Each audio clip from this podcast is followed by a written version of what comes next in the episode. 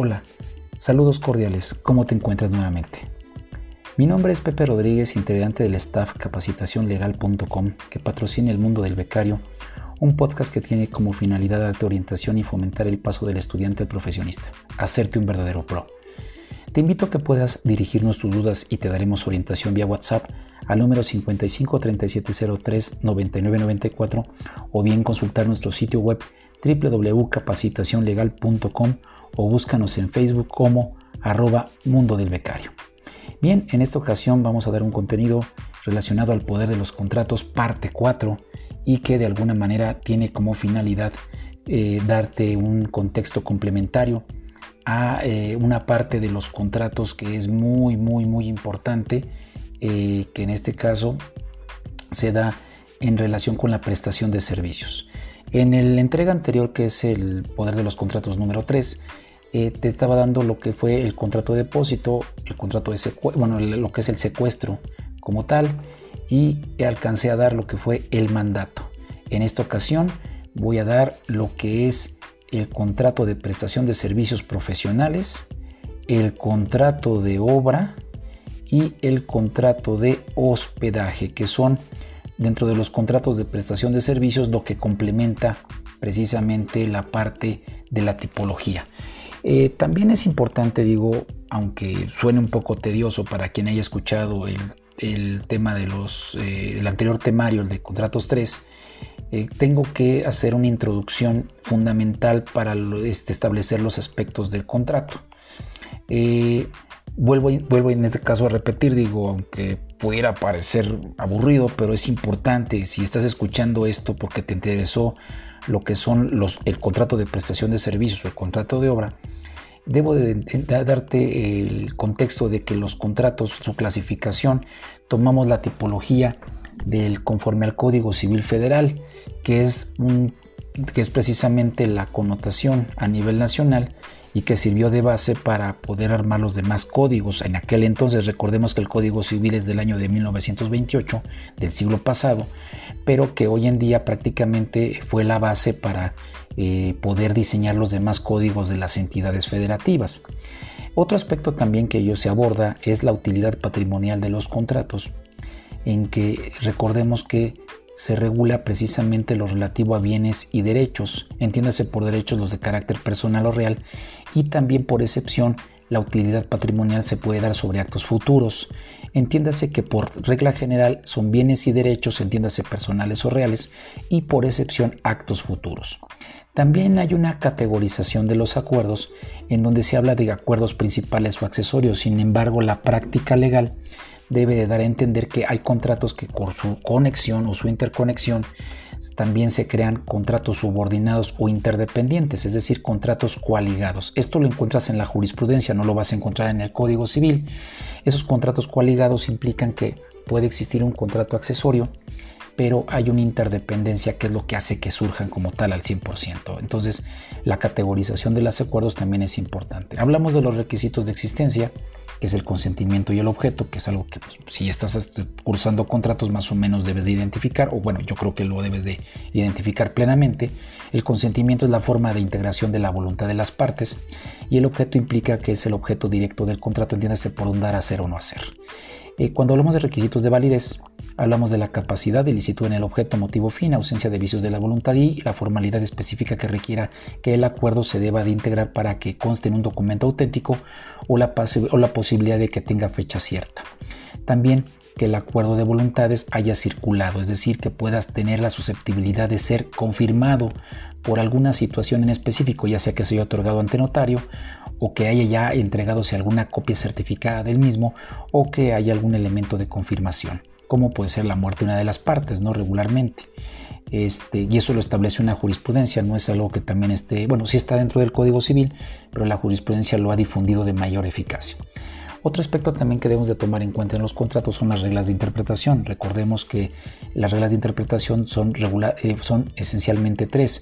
La literalidad, cuando el acuerdo está por escrito, eh, cuando el acuerdo tiene esas cláusulas, eh, implica también que se deba de interpretar las cláusulas de una manera funcional, es decir, la interpretación de unas con las otras. Si de plano con la literalidad o la funcionalidad no entendimos lo que se pactó, entonces vamos a tratar de entender la intención de los contratantes. Eso a través de las reglas de la equidad y del menor perjuicio. Ahora bien, aparte de los requisitos de existencia y requisitos de validez, te invito a entender también lo que son los requisitos de eficacia. Es aquella cuestión en la cual los contratos para surgir al 100% requieren de una integración a través del consentimiento, es decir, de forma consensuada. Sin embargo, hay ocasiones que el contrato para efectos de seguridad jurídica requiere de otorgarse por escrito. Esto sí implica una formalización.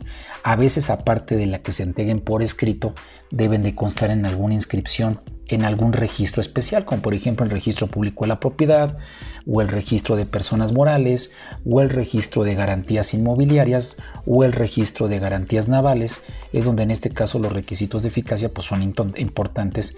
perdón, el requisito de eficacia implica una formalidad y hay ocasiones en que se requiere la entrega de la cosa, esto como un ánimo de que se limite el derecho a la disposición por el que tenga la cosa o por quien tenga el dominio. Entonces, por ejemplo, en el contrato de prenda, que es la, vamos a decirlo, la, el ejemplo más clásico, se requiere la entrega de la cosa para que en este caso surta sus efectos como tal, o al menos la entrega jurídica de la cosa, es decir, aunque no se entregue en posesión, esto implica que se pueda entregarla de tal manera que ya no haya la posibilidad de que se disponga el bien y que en este caso la garantía pueda este, destruirse o pueda perecer. Aparte de los requisitos de eficacia, hablamos de los requisitos de efectividad, que estos son la forma en que el contrato pues, se vuelve efectivo, como como un lugar de pago, el modo de pago, la forma de pago y recordar que el pago es el cumplimiento del entrego de la cosa de vida. Eh, en este caso, o de la prestación del servicio. Entiéndase que por pago no es la entrega del dinero. La entrega del dinero es lo que regularmente se entiende por pago, pero por pago desde el punto de vista jurídico, en términos del artículo 2062 del Código Civil, establece precisamente eh, el, contexto de lo que es pagar. Y también existen condicionantes como por ejemplo es el plazo, es decir, el tiempo de la duración del contrato, que si no es indeterminado, regularmente se le pone un plazo de ejecución a ese tipo de acuerdos, eso, eso le da efectividad al contrato. Y también tenemos las condiciones, es decir, las modalidades de las obligaciones o de los deberes. Esto es muy importante entenderlo. Aquí me quiero detener con algo muy interesante. Los contratos regularmente pactan deberes, no pactan obligaciones. Recordemos que la obligación en estricto sentido es a cuando se incumple, es decir, cuando no se dio el plazo para el pago, entonces en ese momento acuérdense que surge la obligación, mientras lo que se pacta en el contrato son deberes, es decir, son hipótesis normativas. Otro aspecto también importante y común a los contratos son las causas de terminación, las cuales debemos identificar de carácter general o las que se dan de carácter específico. Las de carácter generales, pues es que se dé por consentimiento, por nulidad, por rescisión o por confusión, son las formas generales. Y las formas específicas son aquellas que se llegan a pactar, como puede ser el vencimiento del plazo, la devolución de la cosa, el perecimiento específico de alguna situación concreta por parte de la voluntad de las partes respecto a que ya la cosa o que ya se cumplió con el contrato, pero por una declaración contractual. Y finalmente, en el último punto, tenemos que entender lo que es de la dinámica contractual. La dinámica contractual es la proyección de los acuerdos en un momento A y en un momento B. Cuando un contrato se firma, se genera un contrato, se genera un momento A, es decir, lo que las partes quisieron firmar. Sin embargo, el momento B, por ejemplo, es cuando se va a concluir el contrato. Entonces, hay un viaje que en este caso en los contratos de tracto sucesivo como por ejemplo una prestación de servicios profesionales, pues regularmente las, partes pactaron una cosa, pero a la hora de que se está ejecutando el contrato, la dinámica contractual hace que el contrato tenga un momento B, es decir, cómo es que va a terminar ese acuerdo. Entonces, en recapitulación de lo que estamos viendo, debemos entender la introducción de los aspectos del contrato, que en este caso son clasificación de los acuerdos de acuerdo a la tipología del Código Civil Federal, la utilidad patrimonial, que entendemos que es bienes y derechos, ya sea sus derechos personales o reales, y solamente se dan por actos futuros, y tenemos la categorización de los acuerdos, que son subordinados, independientes, coaligados. Tenemos los requisitos de existencia, que es el consentimiento y el objeto, los requisitos de validez, que es la capacidad, licitud en el objeto, motivo, fin. Y tenemos las reglas de interpretación, la literalidad, la funcionalidad o la intención de los contratantes, la equidad atendiendo al menor perjuicio. Los requisitos de eficacia, que entendemos que son consensuales en oposición al formal y en oposición al real.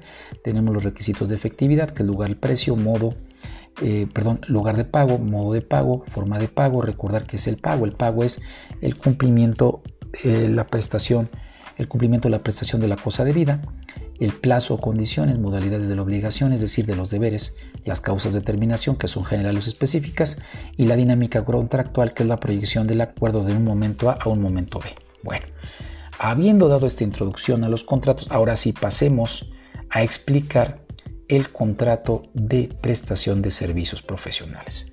El contrato de prestación de servicios profesionales es un acuerdo o contrato por virtud del cual una persona física llamada profesional o profesionista se obliga a prestar un servicio relativo a su profesión, arte, técnica u oficio, al que se dedique a favor de otra persona, física o moral, denominada cliente, a cambio de una retribución monetaria, monetaria comúnmente denominada honorarios.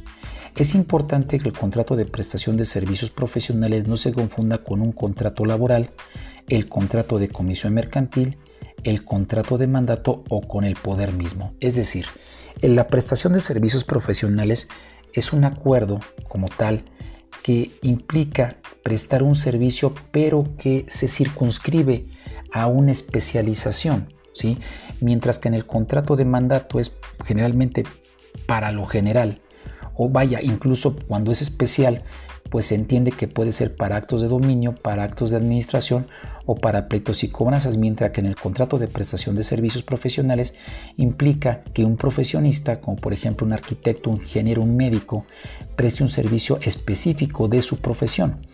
Tenemos de entender que también el contrato de prestación de servicios es para aquellos artistas, aquellos técnicos o aquellos incluso que son oficios que sin estar reconocidos por la ley o por el Estado, sin embargo requieren de una especialización, como pueden ser los orfebres, como pueden ser, no sé, eh, las personas que se dedican a las actividades, por ejemplo, de creación de artesanías, donde son eh, caracteres muy, perdón, son servicios muy especializados que requieren un aprendizaje, requieren una práctica, una praxis para poderlos ejercer.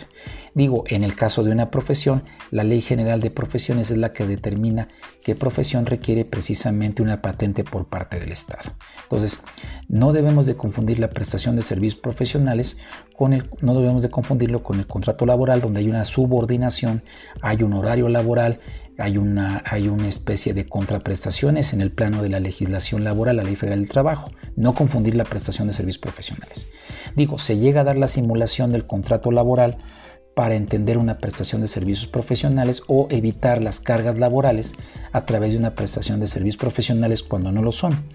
Tenemos la comisión mercantil donde un comisionista se, se obliga en este caso a representar alguna de las cuestiones relacionadas con la venta de un producto que no es una prestación de servicios profesionales y tampoco el mandato se identifica con la prestación de servicios profesionales ni con el poder. La regulación del contrato de prestación de servicios profesionales está contemplada del artículo 2606 al 2615 del Código Civil Federal.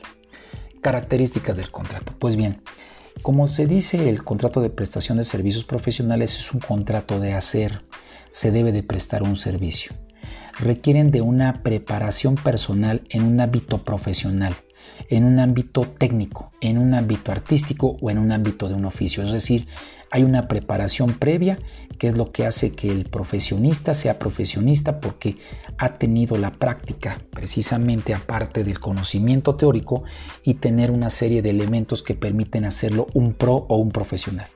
Por regla general se trata de actos materiales. El profesional actúa en nombre propio y obra por su cuenta en el ejercicio de la actividad a la que se dedica. Los honorarios se pactan ya sea por capacidad económica del cliente, prestigio profesional, naturaleza del asunto, dificultad del asunto, dificultad del ejercicio de la profesión. Es decir, eh, casi casi se puede decir que se puede pactar si eres un gran profesionista, si eres una persona, como por ejemplo un buen artista, pues prácticamente el cielo sería el límite para tu prestación de servicios, digo tus honorarios, ¿no? Entonces eh, es algo muy importante que el contrato eh, requiere, vaya, una capacidad profesional para poderlo pactar, es decir, no porque se vaya a realizar así sea el llenado de una hoja o de un documento, eso no significa que prácticamente el contrato, perdón, la remuneración del honorario deba de ser 5 pesos, ¿no? El llenar o poder redactar un documento o realizar un proyecto, es decir, como de alguna manera eh, ser, el, eh, ser eh, de un arquitecto, realizar un proyecto arquitectónico, pues vaya, profesionalmente hablando puede pactarse una cantidad importante de dinero por honorarios. Entonces, vaya, la, la, prestación de servicios profesionales es un contrato muy noble desde el punto de vista porque permite que se ejercite la libertad de contratación prevenida en el artículo quinto constitucional, que de alguna manera es la libertad de contratación, es algo muy importante dentro de las libertades contractuales. Entonces, esto es, vaya, un dato muy importante del contrato de, prestación de servicios. Eh, los elementos de existencia, el consentimiento regularmente es consensual y el objeto debe ser por actos materiales, es decir, no puede haber un contrato para actos jurídicos. Eh, no, el contrato de prestación de servicios profesionales se, rige precisamente por dar una ejecución material de los servicios. Digo, en un, en, un, contrato de prestación de servicios profesionales relacionados, por ejemplo, con los abogados, pues vaya, este, regularmente se puede identificar con un mandato. Sin embargo, esto no pasa cuando este contrato, por ejemplo, se celebra por un contador donde el contador pues realmente va a tener que realizar una serie de entrega de estados de cuenta, una serie de revisión de cuentas y donde va a entregar, va, a tener un entregable. Entonces el entregable es lo que materialmente representa el, precisamente el objeto del contrato. ¿no? es entregable eh, por parte de un arquitecto, pues es la entrega de algún proyecto arquitectónico, de alguna cosa por el estilo, de un ingeniero, pues el proceso de producción, por ejemplo, de alguna cosa por específico, de un diseñador gráfico, pues la entrega de los, eh, vaya, de los eh, impresiones gráficas o de lo que vaya a dar por el arte que vaya a realizar, ¿no? Entonces, vamos, el objeto debe ser, debe ser destinado para un acto material, no para actos jurídicos, que es la principal distinción con el contrato de prestación de servicios profesionales. Los elementos de validez es necesaria eh, la capacidad del profesionista para que pueda retribuir sus honorarios. De lo contrario, si no acredita la capacidad, es decir, no es el profesionista que es requerido, pues ¿qué creen? Hay una tristeza contractual, cual pues no vas a poder cobrar tus honorarios porque no hay una retribución e incluso vas a poder incurrir en un delito por andar suplantando alguna cuestión que no te corresponde. Entonces hay que tener mucho cuidado en este tipo de contratos que es necesario una, la retribución, es decir, la entrega de un recurso este, llamado honorario, es algo muy importante que se debe de considerar en la tipología de este tipo de acuerdos. ¿Sale? Eh, el contrato de prestación de servicios puede ser por tres modalidades regularmente establecidas de acuerdo a la práctica, que es por iguala, por cuota litis, o bueno, por cuota o por reserva profesional. Eh, la iguala implica que se debe de dar una contraprestación de manera periódica, mientras que cuando no es por igual, es decir, por, por un tema de, que se debe de ejecutar el pago, pues no se requiere una contraprestación, sino que en este caso se pacta ya sea un 50% como primer pago y un 50% a la entrega. Esto a través regularmente de una cotización o de un presupuesto. Entonces, la iguala se da como una contraprestación eh, periódica, mientras que lo que no es por iguala, entiéndase por un resultado, implica un pago inicial y un pago de cierre. Otro también es el, contrato de cuota litis donde está reserva del riesgo, es decir, la retribución del profesionista va a ser en función del éxito del asunto, ¿no? Eh, aunque independientemente de ello, el, cliente debe de, debe de entregar en este caso los gastos si es que no está prevenido en esta situación y debe de entregar la remuneración, que es un aspecto muy importante en el contrato de prestación de servicios.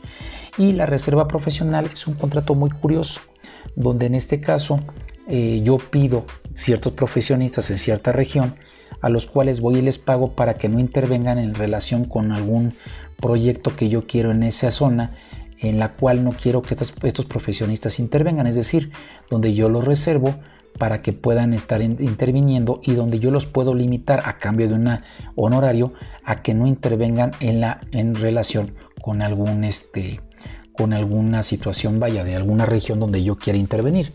¿Esto puede ser una limitación al artículo constitucional? No, no lo es.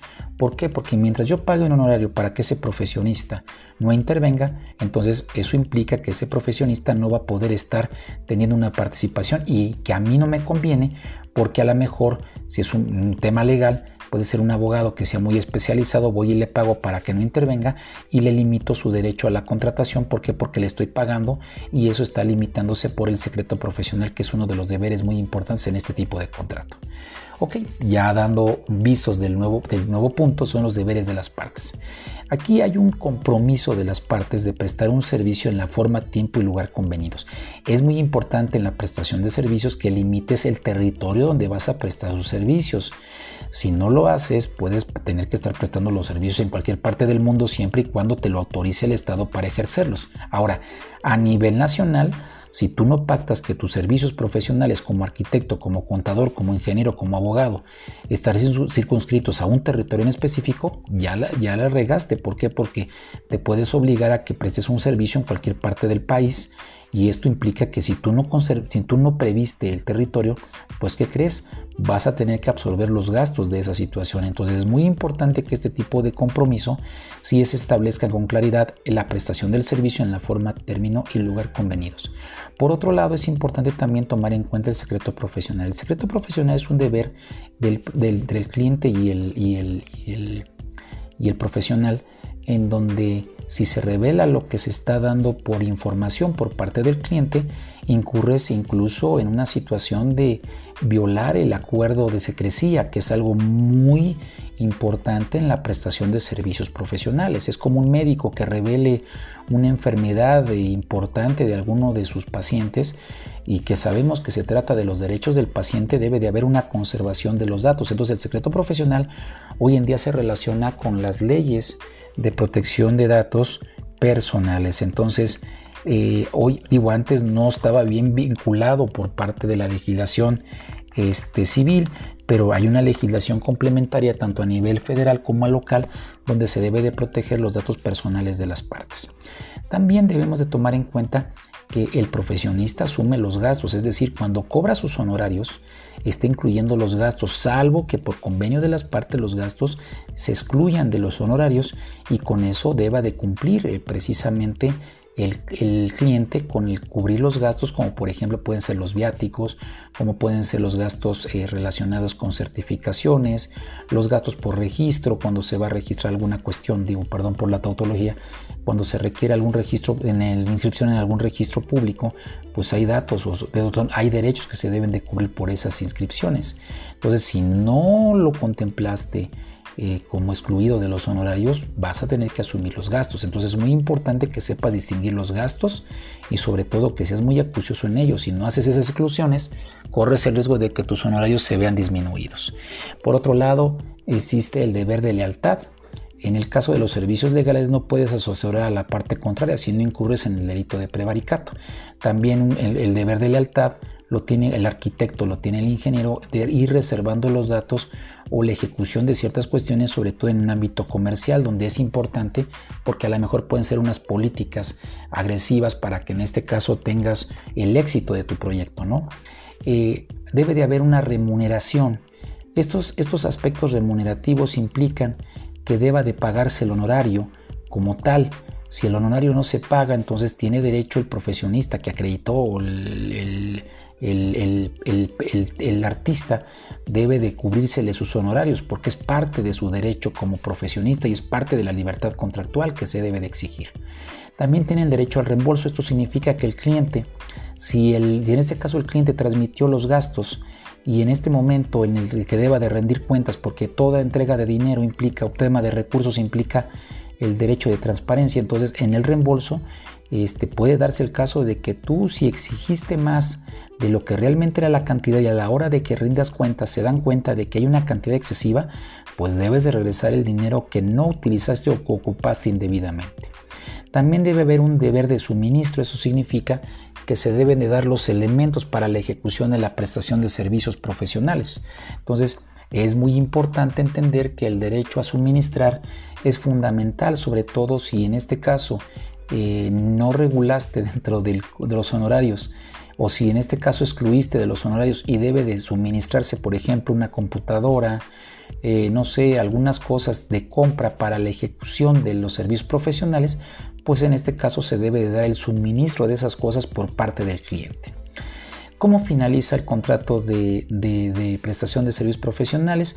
No hay causas específicas, pero se toman en cuenta la conclusión del negocio encomendado, la imposibilidad legal o natural de seguir realizando la prestación de servicios, la rescisión, la muerte del profesionista, su estado de interdicción del profesionista, la nulidad o resolución del contrato o en aquellos casos que el contrato de prestación de servicios profesionales cambia un contrato laboral, o cambia a otro tipo de contrato, es decir, donde puede haber un acuerdo de voluntades para que se pueda erigir como tal el, este tipo de contratos. Entonces, vaya, con esto cubrimos un aspecto importante eh, desde el punto de vista de los servicios profesionales, recordando una cosa que a partir de 2013 eh, los profesionistas, eh, como en este caso los honorarios pueden ser objeto incluso de operaciones con recursos de procedencia ilícita, debe de haber un principio de transparencia y sobre todo un régimen de, debida diligencia o de compliance, donde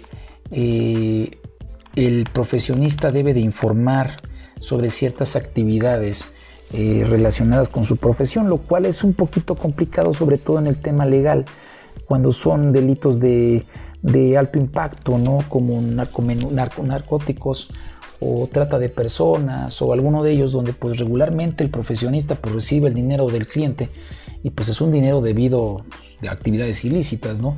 Sin embargo, pues es la forma en que puede cobrarse, si no, o sea, y sobre todo hay, hay profesionistas en materia penal que pues tienen su prestigio al 100% y pues de alguna manera dejan pedir cantidades importantes por la defensa, ¿no?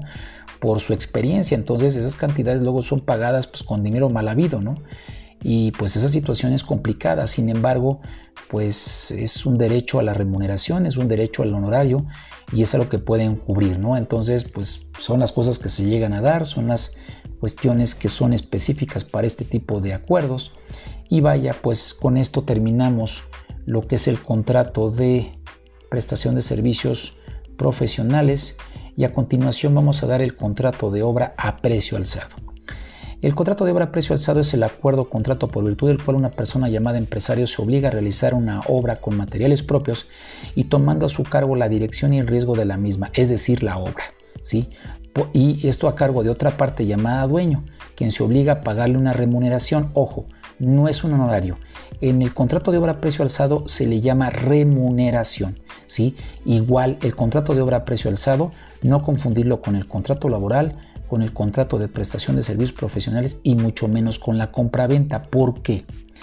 Eh, precisamente el empresario, es decir, la persona que debe de ejecutar una obra, esa obra lo hace con materiales propios y toma a su cargo la dirección de esa obra y riesgo de la misma. Entonces, es decir, el empresario es dueño de los tabiques, es dueño del cemento, es dueño de la varilla y lo va a realizar en un, en un lugar donde es el dueño el que va a pedir que eh, esta persona, que es el empresario, realice eh, precisamente eh, la ejecución de una obra. Esto puede referirse también incluso a los artistas plásticos, donde ellos realizan con materiales propios precisamente el encargo de una obra o de alguna producción y es lo que hace que estas personas puedan recibir a cambio una remuneración. Entonces, el contrato de obra precio alzado requiere también efectos materiales, ¿sí? Y que no se debe de confundir con la prestación de servicios profesionales. Eh, las características del contrato de, obra a precio alzado es donde el empresario debe ejecutar personalmente la obra y la debe de vigilar. Y con propiedad de los materiales e implica una traslación de dominio de la obra ejecutada con materiales propios. Ojo, cuando el empresario no tiene los materiales propios, es decir, lo suministra un tercero, entonces propiamente ya no estamos hablando de un contrato de obra a precio alzado, estaríamos hablando de un contrato de prestación de servicios profesionales porque solamente se le encarga realizar la proyección de la obra, es decir, entregar planos. Pero si el empresario ejecuta los planos, es decir, los proyectó y aparte está cumpliendo con estar construyendo, por ejemplo, que es donde regularmente se da este tipo de situaciones, entonces, pues realmente eh, no estamos hablando, estamos, digo, cuando esto se da con los materiales propios, no estamos hablando de un contrato de obra a precio alzado. Se asumen los riesgos a cargo del empresario, la actividad del empresario es fundamental y siempre debe, exhibir la debe de existir una contraprestación que constituya la remuneración que debe de recibir la persona. Ahora bien, dentro de los elementos de existencia tenemos que es un contrato consensual que no requiere de la entrega de la cosa y el objeto debe ser lícito es un contrato que es formal por excepción cuando sea por ajuste cerrado de precio. Es decir, si yo en lugar de ser un contrato de obra a precio alzado, es decir, yo te lo voy a dar en previo una cotización, te digo, a través de un previo presupuesto, te digo esto es lo que más o menos me voy a gastar, pero si en este caso no me conviene ese presupuesto y te digo, mira, yo te voy a pagar realmente por esta castidad, este precio, y si te excedes es tu responsabilidad, entonces sí debe de existir por escrito cuando es ajuste cerrado de precio. Si no es así, se entiende que es un contrato de obra a precio alzado y que es, y que es consensual. ¿sí? Es importante que el empresario tenga la propiedad de la cosa como elemento de validez. Si no tiene la propiedad de la cosa, entonces estamos hablando de una prestación de servicios profesionales. Los deberes de las partes es precisamente por parte del empresario es ejecutar la obra convenida en la forma y términos convenidos. Esto es muy complicado luego a veces de realizarse porque hay situaciones que luego no se llegan a completar por razones de carácter este pues no dentro de los ámbitos personales del empresario, pero sí de las personas que se relacionan con ellos, que ojo, no son trabajadores del dueño, estos son personas que dependen directamente, los terceros dependen este, de la persona que en este caso realiza el empresario que realiza la obra. Entonces el empresario es el responsable de toda esa situación y no se relaciona, el dueño no se relaciona con los terceros relacionados precisamente directamente con el empresario. Uno de los aspectos este, importantes es la entrega de la obra en un término convenido. Si hay un exceso en el término, entonces debe de estar pactado en el, en el acuerdo cuáles son los efectos de no entregar la obra a tiempo o los descuentos que se deben dar a través de las penas convencionales. Si no lo hubiere, bueno, entonces la legislación civil, que es supletoria cuando no hay acuerdo de voluntades, pues va a sujetar precisamente a los efectos de los daños y perjuicios que genere la falta de la entrega de la obra. También debe de responder de los vicios el empresario cuando en este caso no ejecutó bien su trabajo o en su caso este, sus operarios lo realizaron a destiempo, lo realizaron de manera indebida. Entonces, llámese por vicios aquellos que sean ocultos o incluso esos vicios visibles a virtud de que ya se entregó y se ocupó la cosa y debe de haber una garantía. Este debe de haber el pago del precio convenido, es decir, la remuneración, y está obligado el dueño a recibir la cosa, salvo que la conclusión de la obra se dé por desistimiento del dueño, entonces debe de haber una indemnización. ¿sí? También cuando muere el empresario implica que el contrato termine, siempre y cuando se haya pactado en el contrato que otra persona lo continúe o se genere la obligación por parte de alguna persona que esté vinculada para poderlo ejecutar. ¿sí? Cuando haya la imposibilidad de la ejecución de la obra porque se acabaron los materiales, se dejaron de construir, pues debe de tomarse en cuenta la manera de cómo sustituir la ejecución de la obra por alguna razón o generar la indemnización correspondiente. También terminan los contratos también por rescisión, por mutuo consentimiento, por nulidad o por resolución del contrato. Entonces, un aspecto fundamental del contrato de obra a precio alzado es precisamente la, situación de lograr la, la la posibilidad de cumplir con una obra, que es decir, con efectos materiales. Entonces, debemos de tomarlo mucho en cuenta esta tipología de contratos. Luego tenemos el contrato de hospedaje, ¿sí? Que el contrato de hospedaje es un contrato de prestación de servicios donde un, una persona, eh, precisamente, que es quien realiza la, actividad de, de, de de realizar el alojamiento eh, de un lugar en donde precisamente ya sea propio o mediante una retribución eh, a través de, un, de, un, espacio en el cual eh, prácticamente esta persona se aloja precisamente para lograr que, que cumpla con el el objetivo del,